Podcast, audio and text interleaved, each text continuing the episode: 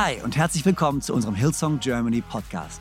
Ich bin Freimund Haverkamp, Leadpastor der Hillsong Church in Deutschland, Zürich und Wien. Und es ist so genial, dass du eingeschaltet hast. Gott hat einen guten Plan für dich und dein Leben und will dir heute persönlich begegnen. Ich hoffe, dass diese Predigt dich ermutigt und inspiriert. Viel Spaß bei der Message. Vielen, vielen Dank.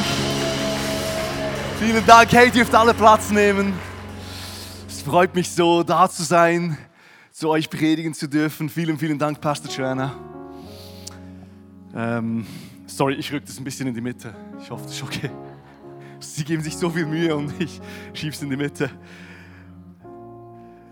Ah, es gefällt uns sehr hier, fühlen uns voll zu Hause. Und es ist echt immer ein Privileg, predigen zu dürfen. Ich habe vorhin zu Pastor Joanna gesagt, ich glaube, ich kann mich an keinen Moment erinnern, wo sie mich nicht ermutigt hat. Hey, jede Begegnung äh, drückt sie immer wieder ihre, ihre, Dankbarkeit aus und es freut mich so, hier zu sein. Vielen, vielen Dank. Ähm, und alle natürlich herzlich willkommen an Ravensburg und alle, die online dabei sind. Hey, bevor ich in die Predigt reinstarte, möchte ich dich noch einladen für kommenden Donnerstag. Am Donnerstag feiern wir unsere Hardened Soul hier in Konstanz. Hardened Soul bedeutet, wenn du in einem Team bist, in einer Kleingruppe bist, Kleingruppenleiter, aber auch wenn du sagst, hey, ich habe diese Kirche voll auf dem Herzen. Vielleicht möchte ich mal in einem Team sein oder suche ich eine Kleingruppe. Ich möchte die Kirche besser kennenlernen. Du bist herzlich eingeladen. Und Church, ich will euch da haben. Donnerstagabend, 19 Uhr, mit Hot Dogs 19.30 Uhr starten wir hier. Äh, Johannes hat mir die Setlist vom Worship schon geteilt. Ich freue mich riesig. Es wird sowas von abgehen. Äh, ich glaube, es ist so wichtig, dass wir uns stark positionieren. Kann ich fast sagen, die zweite Hälfte dieses Jahres fühlt sich so an, es geht gar nicht mehr lange, aber es ist, glaube ich, so, es ist die zweite Hälfte von, von, diesem, von diesem Jahr. Aber kommt alle Donnerstag, 19 Uhr im Foyer und dann 19.30 Uhr offizieller Start. Ich freue mich riesig. Hey, und ich will heute über ein Thema predigen, ähm, das ich persönlich sehr mag. Ähm, dummerweise ähm, habe ich über dieses Thema gepredigt ähm, in meiner Ausbildung und es, kam, es war wirklich so schlecht. und zwar gibt es ja Homiletik, das ist die Predigtlehre und ich habe es irgendwie gar nicht hingekriegt. Ähm, darum heute zweite Chance. Ihr werdet es dann sehen. Nein, heute das Thema, Thema Freude, die Freude im Herrn. Ähm, und es ist, wie soll ich sagen, es ist es ist verwandt eigentlich mit der Predigt vom letzten Sonntag von Pastor Freimut ähm, und es hängt wirklich eng damit zusammen. Ich kann nicht sagen, es ist ein Aufbau, aber es ist verknüpft. Das heißt, wenn du letzten Sonntag nicht da warst, die Predigt vom letzten Sonntag noch nicht gehört hast, Pastor Freimut hat über das Thema gesprochen, die Furcht des Herrn. Und es ist brilliant wie er das früher gemacht hat, für mich eine völlig neue Offenbarung und echt so eine Einladung, äh, in diese Beziehung mit Gott einzutreten. Und das Interessante ist, wenn wir Gott fürchten, nicht Angst vor ihm, sondern wenn wir realisieren, wie groß unser Gott ist. Äh, ich habe mal den Spruch gehört, wir müssen, uns, wir müssen nicht Angst haben vor Gott, weil er böse ist, sondern weil er ein guter Gott ist und wir nicht immer Gutes tun aber realisieren in dem drin, dass er ein gnädiger Gott ist und uns vergibt und uns nahe sein will. Das löst in uns Furcht und gleichzeitig, Furcht nicht im negativen Sinne, ihr werdet es hören, wenn ihr es wenn zurückgeht eine Woche und gleichzeitig eine Riesenfreude im Leben. Ähm, der Titel von heute ist die Freude am Herrn. Ich habe noch so einen zweiten Titel ähm, von C.S. Lewis hört euch den mal an. Ich musste echt schmunzeln, als ich es gelesen habe. Freude ist das ernste Geschäft des Himmels. die Freude ist das ernste Geschäft des Himmels.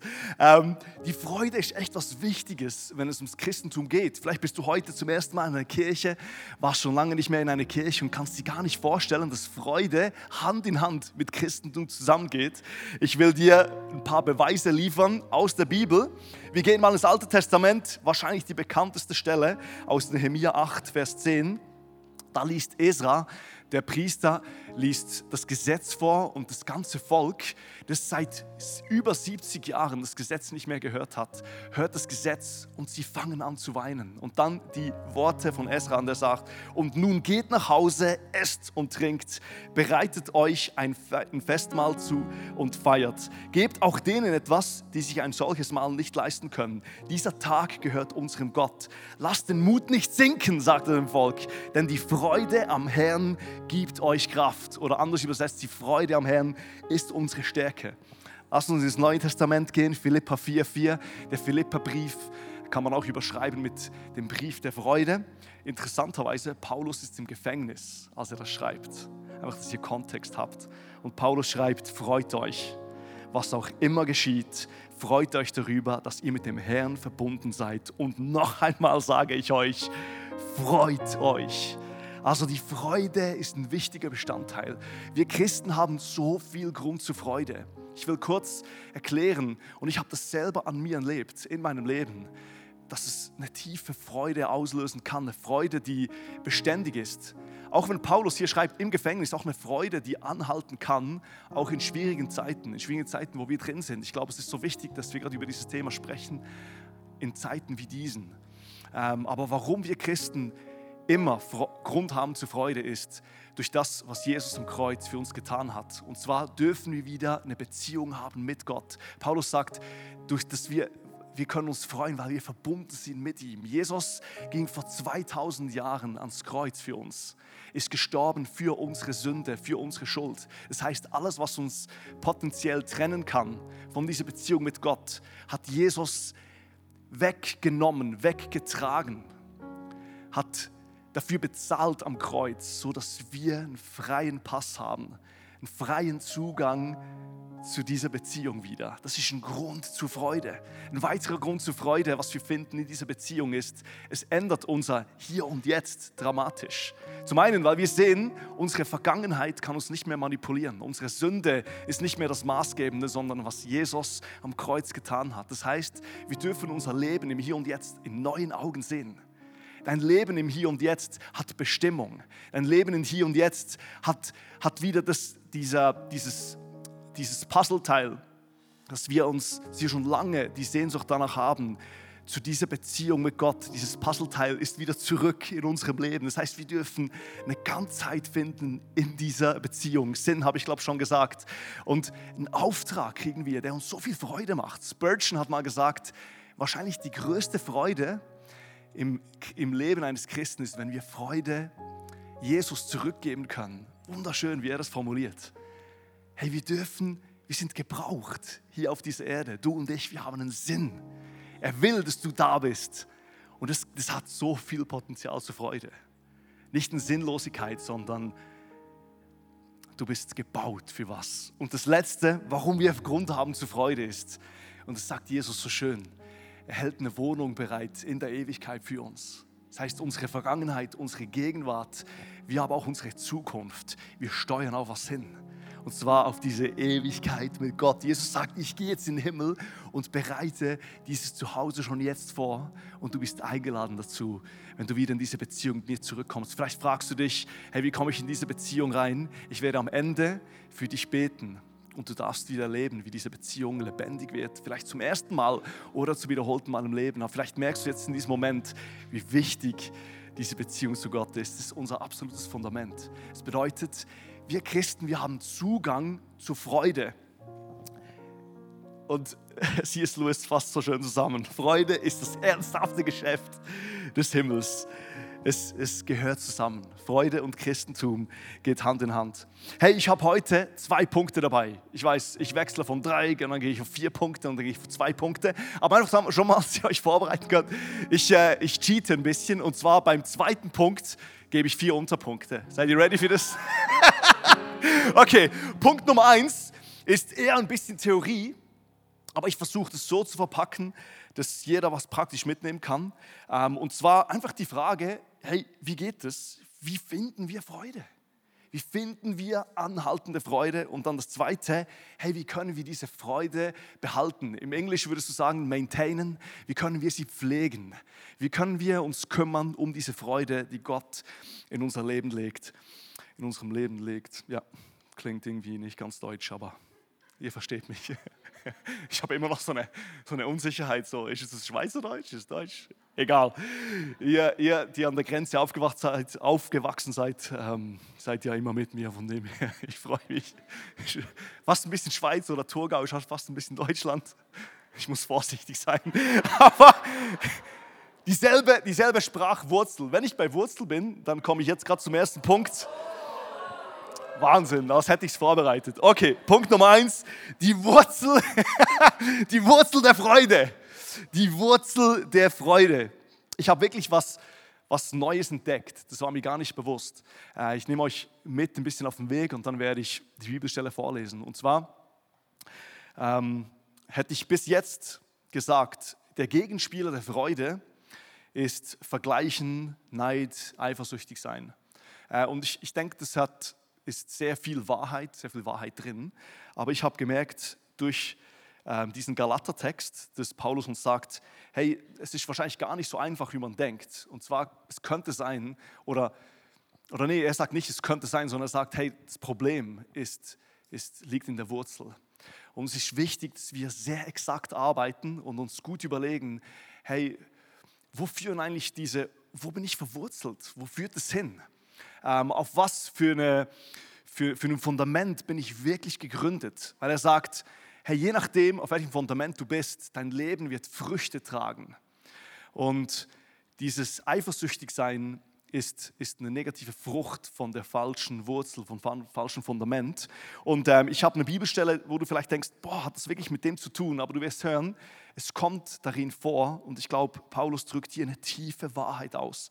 Äh, und ich will, dass wir wirklich exakt arbeiten. Also für alle Schreiner oder Zimmerleute, wir machen Millimeterarbeit. Für alle, die hinter dem Laptop arbeiten, wir zählen unsere Excel-Tabelle von vorne nach hinten nochmal durch, äh, rechnen Minus, damit wir wirklich aufs richtige Resultat kommen. Und hört mal zu, was er sagt. Ich lese aus der NGÜ vor. Es sind mehrere Verse. Äh, Galater 5, Verse 16. Ähm, bis 17 und dann noch ab 20 lese ich auch noch vor. Und er sagt, er sagt, hey, es ist ein Kampf in uns. Und sorry, ich bin schon wieder zu schnell gegangen, aber nochmal zurück zum Galaterbrief. Der Galaterbrief hat nicht dieselbe Stimmung wie der Philipperbrief. Im Galaterbrief ist Paulus nicht im Gefängnis, aber der Galaterbrief ist eine Kampfschrift. Also kannst du überschreiben. Das heißt, er, er, er, die Situation, in der, wo die Galater stehen, ist nicht ganz einfach und es, es, gibt auch Potenzial zum Streit. Und er schreibt wirklich mit klaren Worten, einfach, dass ihr euch mal schon ready macht. Und er sagt, was soll ich damit sagen? Lasst den Geist Gottes euer Verhalten bestimmen, dann werdet ihr nicht mehr den Begierden eurer eigenen Natur nachgehen. Vers 17, denn die menschliche Natur richtet sich mit ihrem Begehren gegen den Geist Gottes.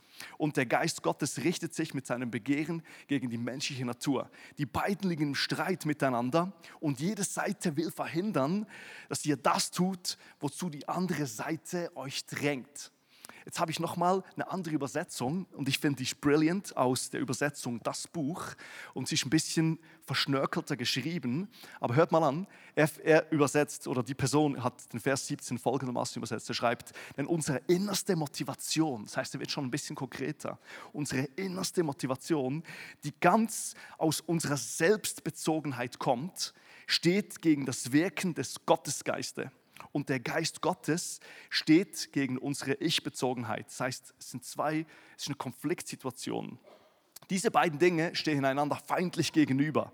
Das Endergebnis, und hört euch das an, er bringt so gut auf den Punkt. Er sagt, das Endergebnis davon ist dann, dass ihr letzten, das letztlich nicht das tut, was ihr eigentlich wollt.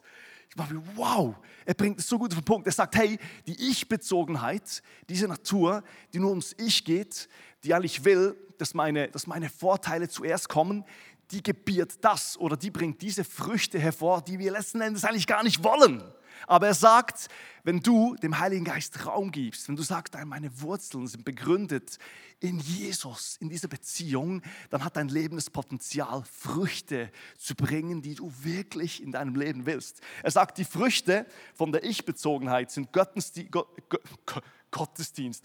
Götzendienst wollte ich sagen, okkulte Praktiken, sexuelle Unmoral, Schamlosigkeit, Ausschweifung, Feindseligkeit, Streit und jetzt hört ihr Eifersucht, Wutausbrüche, Rechthaberei, Zerwürfnisse, Spaltung, Neid, schon wieder ein Wort, das in Feindschaft mit Freude steht, Trunkenheit, Fressgier und noch vieles andere, was genauso verwerflich ist.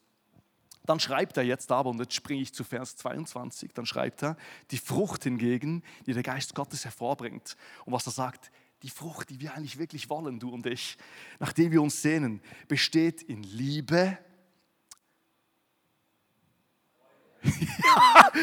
Freude, alle die online dabei sind so awkward. Freude, Frieden, Geduld, Freundlichkeit, Güte, Treue, Rücksichtnahme und Selbstbeherrschung. Gegen solche Verhalten hat kein Gesetz etwas einzuwenden. Nun, wer zu Christus, Jesus Christus gehört, hat seine eigene Natur mit ihren Leidenschaften und Begierden gekreuzigt. Starke Worte, die ihr hier braucht. Da wir also durch Gottes Geist ein neues Leben haben, wollen wir jetzt auf Schritt und Tritt von dies, uns von diesem Geist bestimmen lassen. Wir wollen nicht überheblich auftreten, einander nicht provozieren und nicht neidisch aufeinander sein. Ich habe zwei Learnings zu diesem ersten Punkt. Und zwar, Paulus zeigt uns wirklich auf, wo das wahre Problem liegt. Er sagt, das wahre Problem liegt nicht einfach darin, dass du sagst, hey, hör einfach auf, dich zu vergleichen. Weil das ist wirklich ein Problem, das wir haben. Sondern, hey, geh noch einen Schritt weiter. Überleg dir echt gut, wo führen deine Wurzeln wirklich hin? Wo ist wirklich dein Fundament im Leben? Er sagt Eifersucht, oder ich, vielleicht kennt ihr das, Eifersucht ist nicht das große Problem, sondern es ist die Frucht davon. Vielleicht kennt ihr diesen Spruch, Vergleichen ist das Ende des Glücks oder das Ende der Freude und der Anfang der Unzufriedenheit. Ich glaube, das stimmt absolut. Aber er sagt, hey, geht noch mal einen Schritt weiter zurück. Was ich interessant finde ist, er beschreibt ja hier, und das ist eigentlich so mein zweites Learning, er beschreibt hier, dass es ein Kampf ist. Und ich frage mich, warum ist es ein Kampf? Ich meine, Paulus, du überzeugst mich hier und du zeigst uns eigentlich, hey, unsere Wurzeln sollen im Heiligen Geiste sein. Unsere Wurzeln sollen nicht im Ich sein, sondern wir wollen uns gründen auf Jesus. Ich meine, what's, what's the big deal? Warum ist es so ein großer Kampf? Und jetzt, jetzt müssen wir sehr exakt arbeiten, Freunde. Jetzt, jetzt geht es ans, ans Ganze hier. Okay, könnte es sein, dass unser Ego manchmal so weit geht, dass wir Gott für unser Ego benutzen. Weil ich habe gesehen, der Glaube von Paulus im Philippa 4,4 und der Glaube von Esra ist super akkurat. Was die hier aussagen ist, die Freude im Herrn ist unsere Stärke. Sie sagen nicht, was der Herr der Segen vom Herrn ist unsere Stärke, sondern die Freude im Herrn ist unsere Stärke. Was sagt Paulus? Paulus sagt, freut euch, was auch immer geschieht, dass wir mit dem Herrn verbunden sind. Meine Frage an dich und meine Frage an mich, und es hat mich so gechallenged, wie akkurat ist dein Glaube wirklich? Es könnte nämlich sein, dass unsere Freude zuerst im Segen liegt von Gott. Und unser Segen ist der Segen, der uns Gott gibt, ist was Wunderschönes und wir sollen Freude haben an dem. Aber es hat das Potenzial, dass es zu Gott wird. Aber hier lehrt uns Esra und Paulus, wenn wir in Gott verwurzelt sind, dann drückt unser Leben aus. Unsere wahre Freude, unsere Wurzel, die geht noch viel tiefer. Die liegt wirklich, nämlich wirklich an dieser Beziehung in Gott. Wenn du jetzt vielleicht merkst, hey, meine Freude, die liegt gar nicht wirklich daran, ihn zu kennen, an ihm als Person. Dann ist es heute der Tag, wo du sagst, hey, ich will mich neu verwurzeln in ihm, in dieser Beziehung. Hey, und ich sage dir, das hat, das hat so viel Potenzial. Denk dir das mal durch. Du wirst bulletproof sein. Alles kann auf dich, auf dich zukommen. Aber das ist unshakable. Das ist das Wichtigste. Um das geht es wirklich. Das sind genau diese wichtigen Momente, wo ist deine Freude wirklich verwurzelt? Und manchmal kommt es in diesem Deckmantel, mich, ich hoffe, ich verstehe mich richtig, von, ah, es kann super fromm aussehen, aber eigentlich geht es mir vor allem auch um mich. Aber hier sagt Paulus, nee, nee, super exaktes Arbeiten, das ist Millimeterarbeit. Weißt du, in unserer Beziehung, zwischenmenschlichen Beziehung, wollen wir das auch. Ich will nicht mit, mit meiner Frau verheiratet sein, nur aus diesem Grund, was sie mir gibt und wenn sie mal nicht mehr gibt, dann cancel ich diese Beziehung. Sondern ich hoffe, und sie hat es auch verdient, dass unsere Beziehung weitergeht. Warum soll es nicht bei Gott genau das Gleiche sein? Und der Segen ist was Wunderschönes, ich komme nachher drauf. Aber wie akkurat ist es? Und Paulus und der Glaube von Paulus und der von Esra ist super exakt. Macht es Sinn? ich predige über Freude. Ich war so, habe ich jetzt die Freude genommen? Okay, jetzt Zweiter Teil, jetzt wird es super praktisch. Jetzt wird es super praktisch und ich komme noch ein bisschen nochmal auf diesen Punkt zurück. Und zwar, hey, wie pflegen wir diese Freude? Wir haben jetzt von der Basis gehört, von dieser Freude. Hey, und wir, wie pflegen wir die? Wie gehen wir damit um? Ich habe schon gemerkt, hey, die Freude, die kann wirklich echt abhanden kommen äh, von vielleicht Umständen, aber diese Freude, die Gott anbietet, die hat das Potenzial, egal was auf uns zukommt, standhaft zu bleiben. Und ich glaube, es ist wichtig, dass wir uns um die Frucht kümmern. Paulus hat ja vorhin in Galater 5,22 bringt ja dieses Bild von einer Frucht. Das heißt, du bist wie im, im Wein, Weinstock, bist du eingepfropft und dein Leben bringt Frucht hervor. Äh, je nachdem, was für eine Wurzel dein Leben hat, habe ich vorhin darüber gesprochen. Aber es ist wichtig, dass wir auch um die, uns um die Frucht kümmern, dass wir das Ganze pflegen. Bei vielem kommt es fast von alleine, aber ich habe gemerkt, hey, je nach Situation, wo wir drin sind, ist es wichtig, dass wir vielleicht mal das Ganze wässern. In Dürrezeiten zum Beispiel oder manche Schädlinge wollen vielleicht die Frucht angreifen und dass wir vielleicht mal eine Schädlingsbekämpfung machen. Oder Vielleicht wird anderes wird größer in deinem Leben und es wirft einen Schatten auf, dein, auf diesen Stamm, auf das wirklich Wichtige. Und du hast vielleicht nicht mehr genügend Sonnenlicht. Vielleicht ist es mal dran, was wegzuschneiden. Aber es ist wichtig, dass wir uns kümmern um diese Frucht. Vielleicht ist es was Neues, wo du denkst, so, oh, spannend, wusste ich gar nicht. Und ich finde es schon schön, wie das Paulus schreibt. Er beschreibt hier einen Kampf zwischen den Sachen. Er beschreibt was, hey, wir haben eine gewisse Verantwortung, um uns auch um die Freude zu kümmern. Wow, was für ein Freudesbrecher hier. Aber Punkt Nummer eins ist, wenn du mitschreibst, ich hoffe, dass du mitschreibst, übe Dankbarkeit. Ich glaube, Dankbarkeit und Freude die hangen wirklich miteinander eng zusammen. Ich glaube, von Freude, eine Frucht davon ist Dankbarkeit. Und ich will dich echt äh, ermutigen, übe Dankbarkeit. Und ich komme jetzt nochmal zurück zum Paulus, Philippa 1, Verse 3 bis 4, da schreibt Paulus, jedes Mal, wenn ich im Gebet an euch denke, danke ich meinem Gott für euch alle. Ja, ich bete ständig für euch und ich tue es mit großer Freude. Wunderschön. Was er hier sagt, ist jedes Mal, wenn ich im Gebet an euch denke. Das heißt, Paulus hat hier wie Sachen eingebaut in sein Leben, dass wenn er daran denkt, wenn er betet, dass er auch Gott danken will. Und es ist was super Praktisches. Und manchmal denkt man ja so, das Christentum ist was nur Theoretisches, aber es ist super wichtig, dass wir, das, dass wir anfangen, Sachen auszusprechen, dass wir Sachen anfangen, ans Licht zu bringen. Vor zwei Wochen habe ich über das Thema gesprochen, Sachen ans Licht bringen. Und es ist wichtig, dass wir dass wir anfangen, Dankbarkeit nicht nur in uns aufzustauen, sondern wirklich auch ins Sichtbare bringen. Ähm, fange jeden Tag an, vielleicht Sachen aufzuschreiben oder Sachen auszudrücken, die gut laufen in deinem Leben. Super praktisch, aber es kann so kraftvoll sein. Hey, wenn du aufstehst, oft etwas vom Ersten, was wir machen, wir gehen ans Handy und äh, fangen schon an, uns zu vergleichen. Aber vielleicht wäre es ein super Start, das Handy nach vorne zu nehmen, die Bibel zu lesen oder vielleicht das Handy mal wegzulassen und einfach mal Zeit zu nehmen. Hey, für was bin ich alles dankbar? Es gibt so viele Sachen, wofür du dankbar sein kannst. Und behalte es nicht nur bei dir, sondern sprich es aus. Sprich es aus. Drück deine Dankbarkeit vielleicht gegen deinen gegenüber deinem Ehepartner, vielleicht deinem Arbeitskollegen, deinem Arbeitsgeber. Sprich es aus, sag Danke. Es ist so kraftvoll.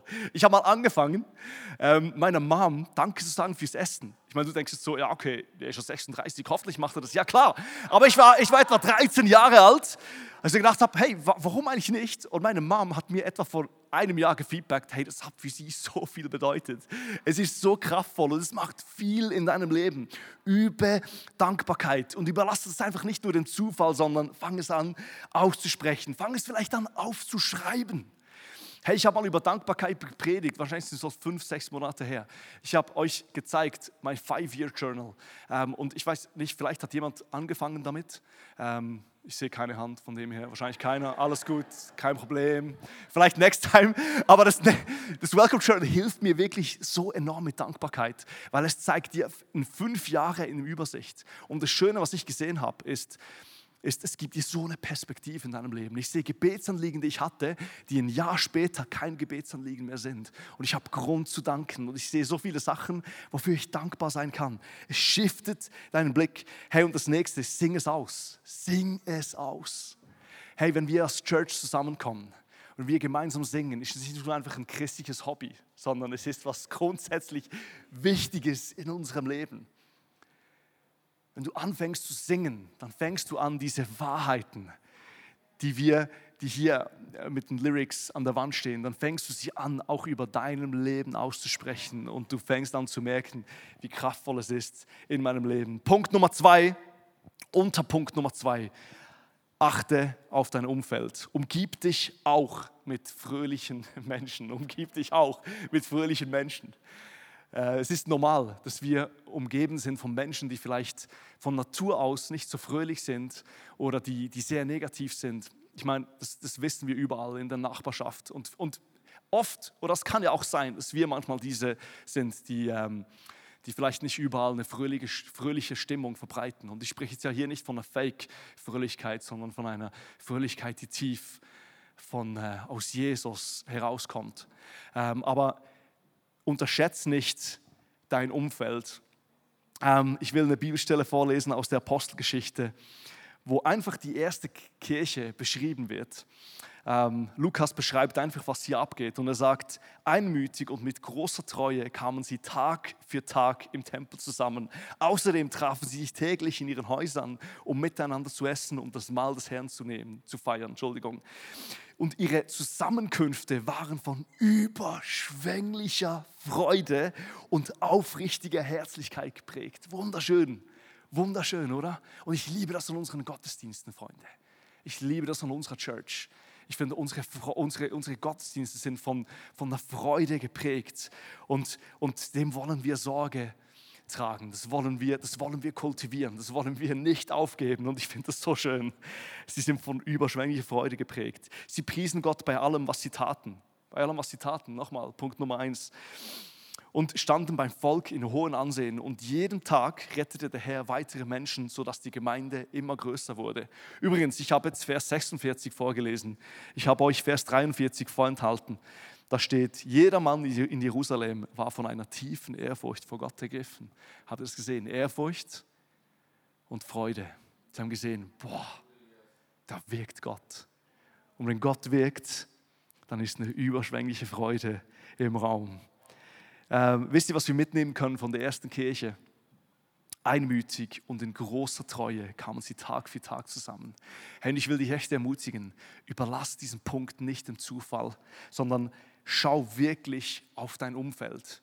Wo gibt es immer wieder Punkte, wo du mit Menschen zusammen bist, die von überschwänglicher Freude geprägt sind?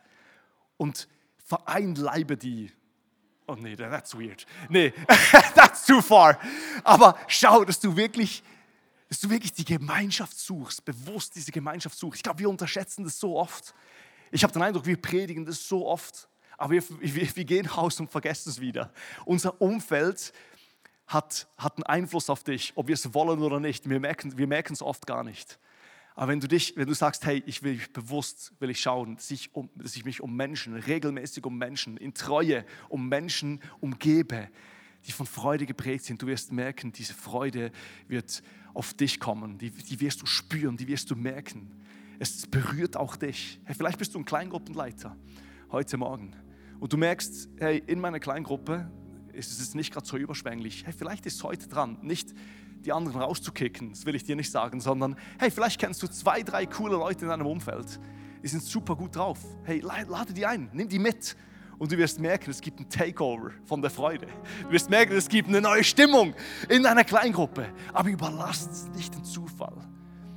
Übernehme Verantwortung hier. Hege und pflege das. Mach das unbedingt. Stell dir mal vor, es hat so viel Kraft, sich mit Menschen zu umgeben, die voller Freude sind. Äh, und ich glaube echt, wir überlassen es oft dem Zufall. Punkt Nummer drei, überfordere nicht Menschen und dein Zeugs. Überfordere nicht Menschen und dein Zeugs. Philippa 4, Verse 11 bis 13. Und ich glaube, so, so ähm, mit, stimmt so mit dem überein, was vorhin Pastor Trainer gesagt hat in der Offering Message. Er sagt, ich sage das nicht etwa wegen der Entbehrung, die ich zu ertragen hatte. Also schreibt hier in den Philippern. Denn ich habe gelernt, in jeder Lebenslage zufrieden zu sein. Interessant, in jeder Lebenslage. Ich weiß, was es heißt, sich einschränken zu müssen. Und ich weiß, wie es ist, wenn, wenn, wenn alles im Überfluss zur Verfügung steht. Mit allem bin ich voll und ganz vertraut. Satt zu sein und zu hungern, Überfluss zu haben und Entbehrung zu ertragen. Nichts ist mir unmöglich, weil der Herr bei mir ist. Hört ihr nochmal die Wortwahl, wie akkurat, wie akkurat sein Glaube hier ist? Weil der Herr bei mir ist, der mich stark macht. Hey, ich glaube, Paulus will uns sagen, genieße den Segen, unbedingt, genieße den Segen, hab Freude am Segen.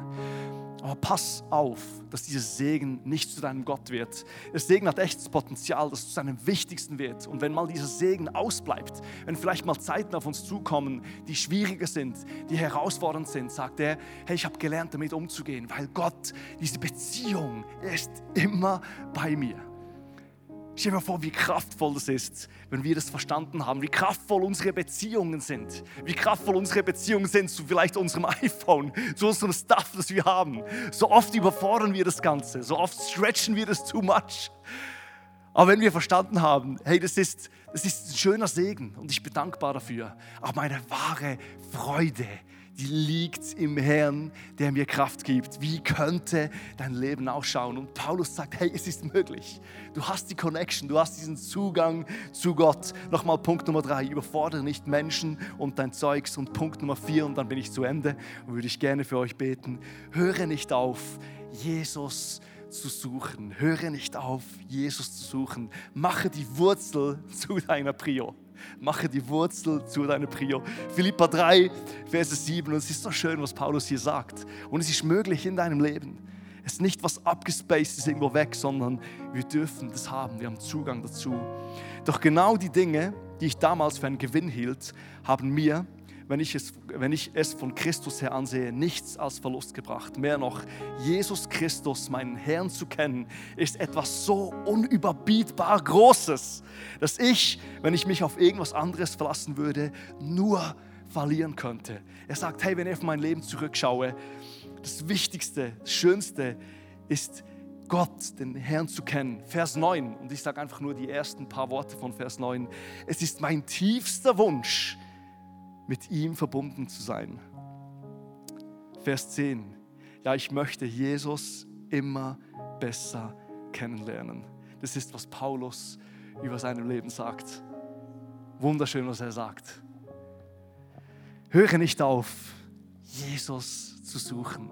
Höre nicht auf, Jesus zu suchen. Hey, ich gebe dir noch mal kurz eine Overview von dem, was ich gerade gesagt habe.